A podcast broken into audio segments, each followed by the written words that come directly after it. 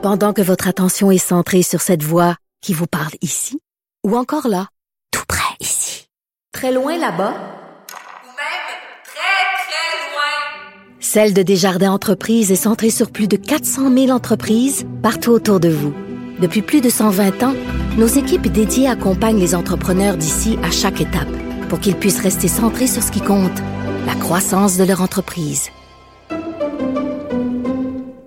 Ah, la Gaspésie, ces plages, ces vues magnifiques, ces cimenteries.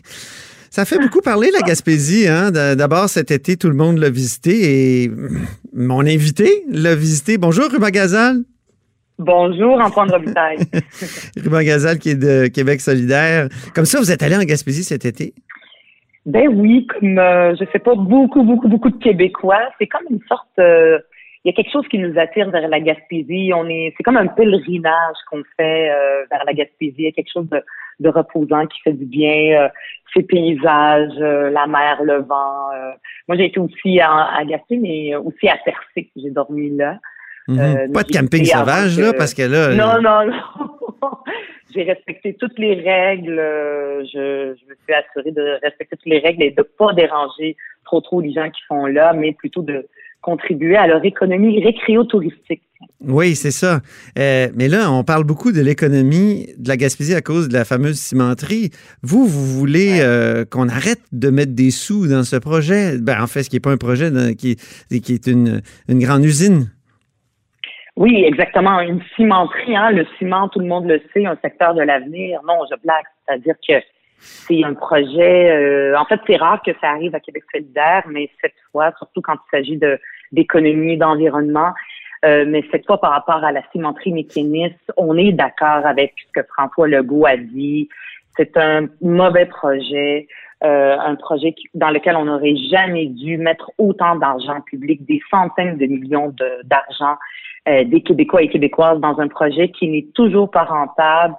Euh, et donc, on est d'accord avec ça. Il faut à un moment donné arrêter euh, de mettre de l'argent dans ce genre euh, de choses-là qui ne rapportent rien aux Québécois. Ouais. Même le nombre d'emplois qui était promis à l'époque, on disait 400.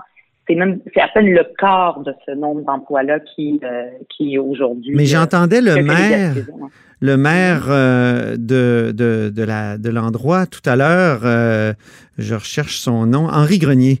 Euh, il était chez Mario Dumont, puis lui, il dit Ouais, 200 emplois, euh, c'est, oui, il y a 200 emplois, mais ça contribue infiniment à l'économie régionale, ces 200 emplois-là. Il y a toutes sortes aussi de sous-traitants qui euh, travaillent pour la cimenterie. Donc, c'est réducteur de parler de 200 emplois. Qu'est-ce que vous dites de ça?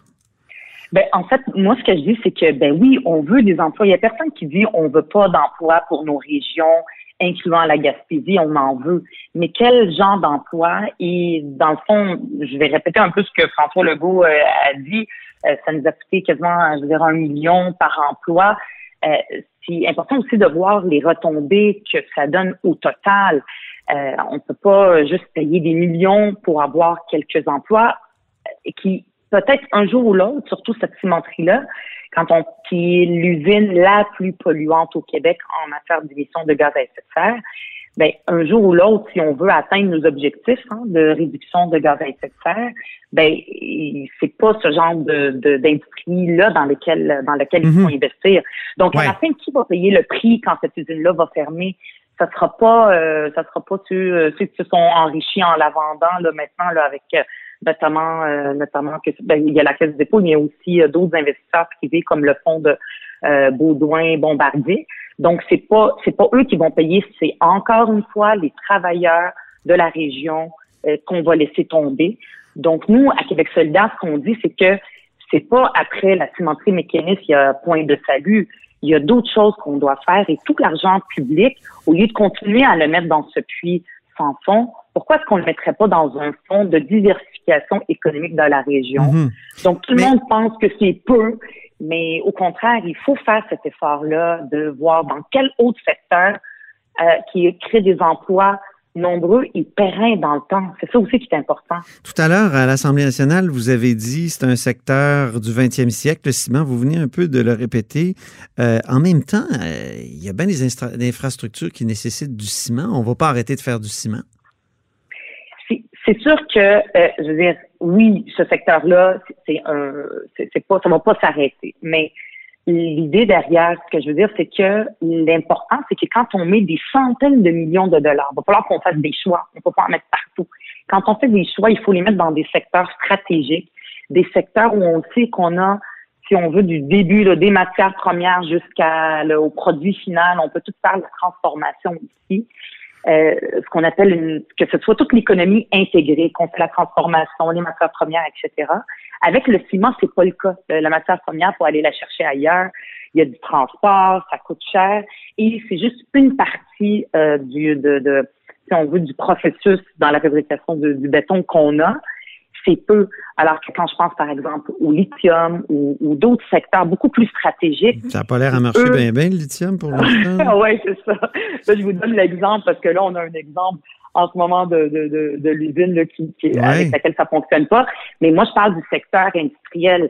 Euh, il faut faire des bons choix après, puis il faut s'assurer qu'on met nos billes au bon endroit. Ça sera un autre sujet. Vous m'inviterez, on pourra en parler euh, là-dessus avec ça me ferait plaisir. Mais vous, qu'est-ce que vous feriez avec la Gaspésie? Si vous étiez au pouvoir, ben, je, m'interroge, qu'est-ce que, qu'est-ce que vous feriez? Tantôt, vous m'avez dit, on ferait un grand sommet. Oui, OK, correct. On a fait des sommets à la Gaspésie depuis 25 ans, énormément. Donc, euh, alors, qu'est-ce qu'on fait? Ben, par exemple, moi, j'ai, regardé qu'est-ce qui, c'est, quoi les secteurs économiques qui euh, ont de l'avenir. Puis euh, il, y a, y a, même c'est des documents que le gouvernement a produits de, de, stratégie de l'occupation et de vitalité du territoire. Faut pas que ça reste dans des documents, faut aussi investir là-dedans. Puis on parle de euh, différents secteurs. Que je parlais du tourisme, recruter tourisme. Ok, ça c'est un secteur important. On pourrait investir encore plus là-dedans. Il y a toute la euh, aussi, il y a beaucoup de, de, de produits de secteur agroalimentaire. Il y a des produits de niche avec euh, pour euh, des, pour faire valoir encore plus les produits locaux. locaux. il y a aussi des entreprises d'économie sociale pour pas rejeter ça du revers de la main. ça crée aussi de l'emploi, ça crée une valeur économique ajoutée, les technologies de l'information. Moi, quand je parlais du sommet tantôt, je faisais référence aussi à un sommet parce que c'est la même question qui revient quand on est dans n'importe quelle région. Quand on parle, par exemple, de GNL Québec, qui est un gros projet aussi du 20e siècle où on veut transporter du gaz naturel liquéfié, ben là aussi on promet beaucoup beaucoup d'emplois, mais on sait qu'un jour ou l'autre ces emplois ne dureront pas parce que le gaz naturel n'est pas un secteur d'avenir. Euh, c'est une énergie fossile qui un jour va, on va la délaisser. Oui, mais sur, ben, la, sur la transition, Madame Gazal, quand même, est-ce qu'il n'y a pas un argument euh, qui est intéressant, c'est-à-dire qu'on remplacerait euh, justement le charbon par un peu partout dans le monde par le gaz, ce serait infiniment moins polluant?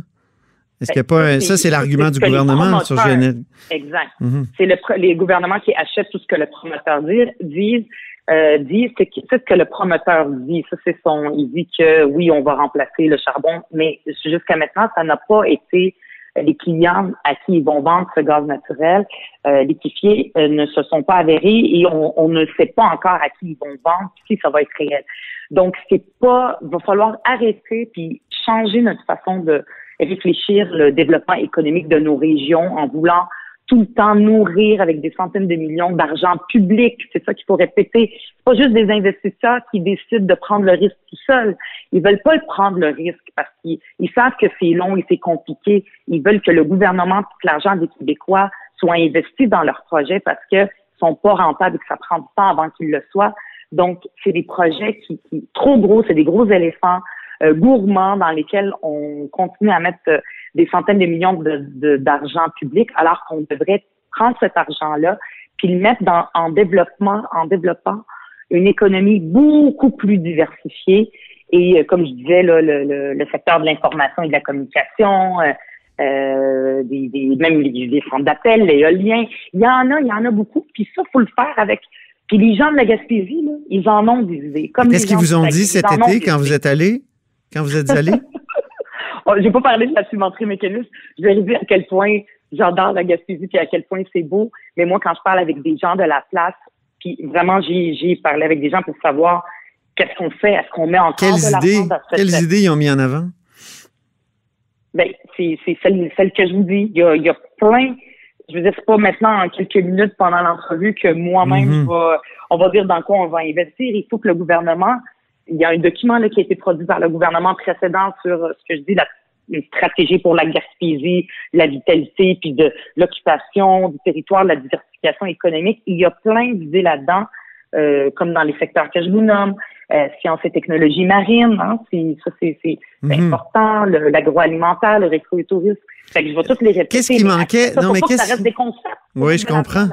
Je comprends, mais je- j'essaie de profiter de votre expérience de la Gaspésie là, cet été. Mais, puis- je, veux savoir qu'est-ce en mode pas mal vacances. qu'est-ce qui manquait en, en récréo touristique, par exemple, à, vos- à vos yeux là, de, de- de touristes cet été? Ben, ben, on l'a vu à quel point il y a eu un attrait pour la Gaspésie, puis euh, il y a même euh, il y avait pas assez euh, assez de place, par exemple dans les dans les euh, dans les hôtels ou les, ou les auberges, surtout qui sont dans les spots les plus les plus beaux.